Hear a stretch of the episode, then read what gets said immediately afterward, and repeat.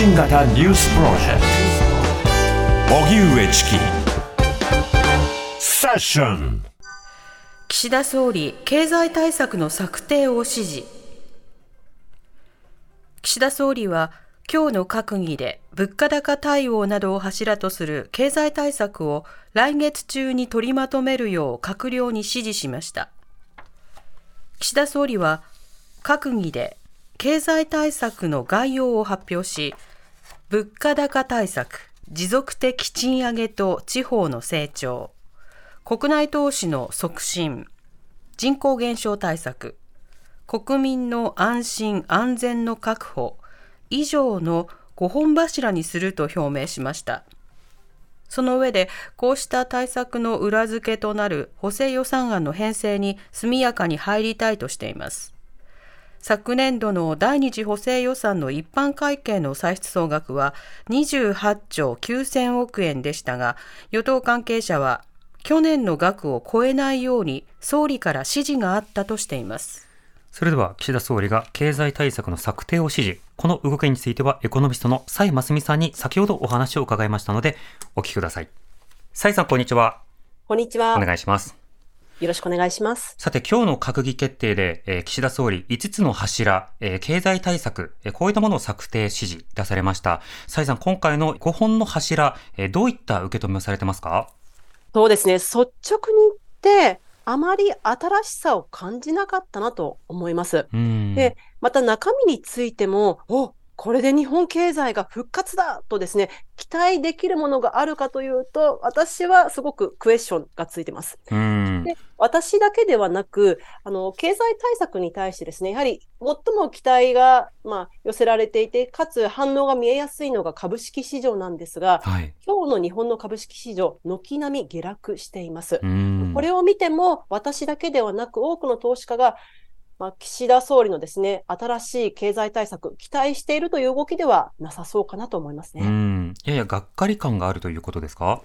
うん、まあ正直そういった方が多いのかなと思います。うん。改めて5本の柱見てみますと、物価高対策、えー、持続的な賃上げと地方の成長、国内投資の促進、人口減少対策、えー、国民の安心安全確保。言われていること自体はもともと政治の課題として言われていたことではあるんですが、そうした意味で追加などがなかなか目立たなかったということなんでしょうか？そうですね。追加的な内容も目立たなかったし、で、かつ、あえて触れるならば、その年収の話ですね。はい。あの、どうしても年収が一定の基準をですね、超えてしまうと、社会保険料のお金の方が高くなってしまって、働き控えが起きてしまうんじゃないか。まあ、それをどうするのかって話が出ていたんですが、うん、まあ、それも補助金の話であるとか、まあ、2年間猶予を持つであるとか、なんかすごく改革が中途半端に終わってしまったなっていうところは、まあ、ちょっと期待とですね、まあ、期待がなかなか醸成できなかった背景にあると思います。で、その他、人口減少対策っていうところに関してもですね、はい、現状、もうすでに少子化がかなり加速度的に進んでいるので、今更、じゃあ、人口を増やすっていうのは非常に難しいってことはいろんな研究者が指摘してるんです。なので、むしろ日本にとって必要なのは人口減少時代に対してどう戦略的に国を合わせていくのか、まあそれが重要なんですが、むしろ人口減少をですね、食い止めるために、まあ少子化どうするかとか、ちょっとなんか、うん、以前から言われている話のままだったなってところはありますね。うん。というわけで人口減少についてはもうこの2年間で、まああの10兆円弱の予算規模で、まあ支出できるかどうか、それがもう最後の選択なんだというようなことも専門家から言われたりしますが、そうしたま大きな、えー、チャレンジというものがなされるかどうか、今後はいかがでしょうか？そうですね。大きなチャレンジっていうところでは、例えば出産費用をですね、保険、あの、医療保険に組み込むのかとか、で、さらには、まあ、増税の話が、やはりどうしても岸田内閣、増税の話がよく出てくるんですけれども、まあ、そこをですね、ちょっと抑えて、むしろ実質的な、まあ、賃上げをですね、できるかどうかってところをもっと抜本的に議論しないと難しいかなとは思いますね。うん。このタイミングで経済対策の策定を指示した、その背景については、蔡さんどう考えてますか？そうですね。あの、前向きな、ポジティブな考え方をすれば、やはり今後もですね、物価高が続いていく。だからこそ国民が必要としているタイミングだからだ。そう考えられたのかもしれませんが、一方で、やはりまあ、選挙も睨んでの行動なのかなというところはありますよね。うん、なるほど。まあ、実質的に経済的影響が出る点で言うと、えー、10月からインボイスが実行される。それに対して反対の集会も行われています。このインボイスの導入によっての影響というものについてはどうお感じになりますか？いや、これですね、未知数だと思うんですけれども、うん、非常にですね、小規模な事業者であるとか、またフリーランス、個人事業主にとってはですね、非常にマイナスなところ多いと思うんですね。はい。あの、別に今まで通りその免税事業者であっても、その消費税を請求する資格っていうのがあるわけです。なぜかといえば、何かしらのサービス、商品を作るときに消費税を払って仕入れをしているわけなので。うん、でただですね、今回のそのインボイスが導入されることによって、大企業とそれを受注している、まあ、中小企業であるとか、また中堅、そして個人事業主との対立構造もですね、深まるかもしれないし、で、それ加えてですね、私の周辺では、あの、消費税、免税事業者の場合は消費税を請求しないでくださいと、あらかじめ言われてしまったというですね、そういう人の声もあるので、ちょっとこれは収入が大きく減少してしまう、そういった、まあ、小規模事業者が増えるという意味では、経済にマイナスの影響あるのかもしれません。うん。また大企業のサラリーマンなども含めて、まあ、例えば様々な、あの、具体的なその予算であるとか、まあ、会計であるとか、そして、まあ、事務処理など、手続きコストなど増えそうですね。そうなんです。で、これですね、まだ大企業であるとか、いろんなソフトウェアツールを導入できるところはまだマシかもしれないんですが、はい、中堅中小のどうしても設備投資、IT、DX に関して投資がまだちょっとできないな、そういう余裕がないなっていうところに対しては、もちろんネガティブな影響。そして、私が最もですね、気になるのは、実は税務署であるとか、また、その政府の中のですね、機関がインボイス対策本当にできるのかっていうのがですね、気になるところなんです。はい、で、実際ですね、ですね、私、その周辺の、まあ、税理士さんであるとか、いろいろ税務関連のですね、仕事についている方に話を聞いても、やはりそういった声は出てきてますね。うん、なるほど。